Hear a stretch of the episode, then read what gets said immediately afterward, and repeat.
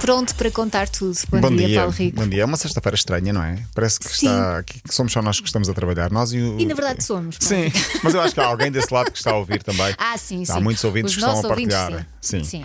Ahm, o que é que temos para dizer? Tinha ficado pendente de quarta-feira. Eu queria falar da Real Sociedade, mas disse que era com algum tempo. Eu mandei-te um vídeo para, Eu para vi, veres. Viste? eu vi. Vamos falar um bocadinho Tão disso. maravilhoso Porque esse para mim vídeo. é, é- é das imagens que vai ficar na história desta temporada. É linda. Em qualquer situação de esporte. Eu vou tentar explicar. Foi num jogo entre Real Sociedade e Atlético Bilbao.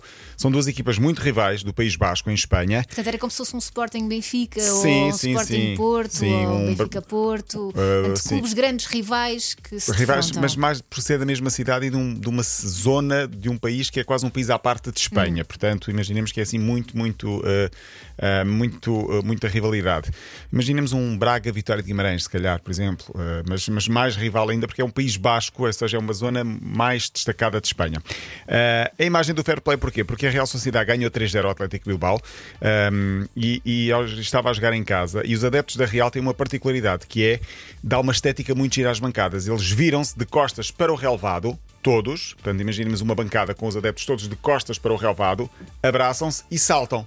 Ou se- ou seja, a estética da bancada parece que está em movimento, o que dá um colorido muito interessante, sendo que eles são azul e branco às riscas, portanto fica assim uma espécie de azul e branco a saltar nas Sim, bancadas. ma- mas eles, eh, pelo que eu percebi no vídeo, eles para além de saltar, eles andam assim para o Andam, lado, sim, não é? se conseguirem andam para lá, se não caírem, sim. Mas esteticamente funciona muito bem. É muito giro. Ah, e no meio dos festejos da Real Sociedade, portanto, imaginemos milhares de pessoas de costas para o relvado a festejar e a saltar, está um adepto de vermelho do Atlético Bilbao, portanto, o vermelho contrasta com o azul, de braços cruzados, mas a rir ah, vai de tão forma bom. desmesurada ah, no meio daquela dança e ele estava a levar aquilo na desportiva completamente na boa. Foi uma noção de fair play incrível. Depois, ao- ao lado, havia mais outros adeptos também a levarem aquilo tranquilamente. Ele parecia uma criança num parque infantil, basicamente. É que parece uma coisa feita, não, não Parece parece. montagem. Sim, não parece real. Sim. É maravilhoso. Este homem acabou por ser entrevistado já por vários programas de rádio e televisão, porque ele agora é tornou-se famoso. tornou-se mediático, sim, porque o- o fair play dele é, é muito interessante. Ele está a rir, ele podia estar cabeça abaixo, ou zangado, ou aziado, mas não, ele está a rir porque lev- deixou-se levar na onda e entrou e, e- e soube lidar com o facto da sua equipa estar a Infelizmente, perder. O fair play não, é tão, não está assim tão na moda. Sim, não mas é, é giro. E depois fui procurar porque é que os adeptos da Real Sociedade cantam e dançam de costas para o relvado. Tem a ver com uma música chamada Moliendo Café, de de um clube italiano, o Davese, que é um clube amador, amador não, de, de- de divisões secundárias, começou a festejar daquela forma e a Real Sociedade foi das primeiras, gostou e começou a usar esse festejo. Portanto, e já há alguns clubes um pouco por toda a Europa em que os adeptos se viram de costas e saltam, pá, aí dois minutos assim, a, a Olha, festejar de forma. eu, enquanto mãe, eu acho que é muito perigoso porque eles estão de costas e podem cair. Mas não é? estetic- esteticamente é giro. esteticamente é lindo. É brutal, sim. Se quiser, o vídeo está no site, né? Está no nosso site, matanta.pt, sim. Na- secção de notícias. Do desporto, sim. Já a notícia já tem alguns dias, foi na, na segunda-feira que foi lá colocada, mas o vídeo está lá também. Está também no meu, no meu Twitter, respirarfutebol.com. Quem quiser, passe por lá e pode também ver e comentar. Últimos dias ficaram marcados pela atribuição de um Mundial a Portugal. Não é, a prime- não é, o- não é, é raro acontecer, porque é a primeira vez que acontece.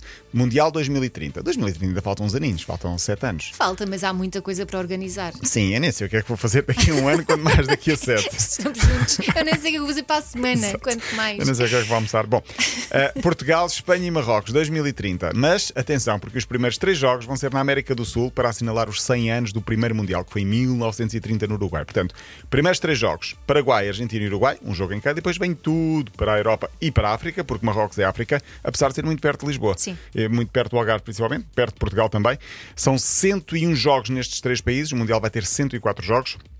Portugal vai ter três, três estádios, mas já começa a estalar um bocadinho a polémica. Porquê? Porque Marrocos diz nós queremos a final.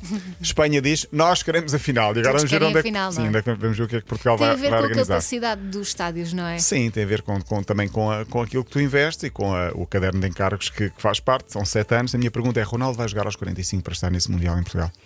Nunca se sabe. Nunca Ele sabe. é muito competitivo. Nunca se sabe. Queria fechar porque. hum, Queria acabar com Rosa Mota, acabar, entre aspas, claro.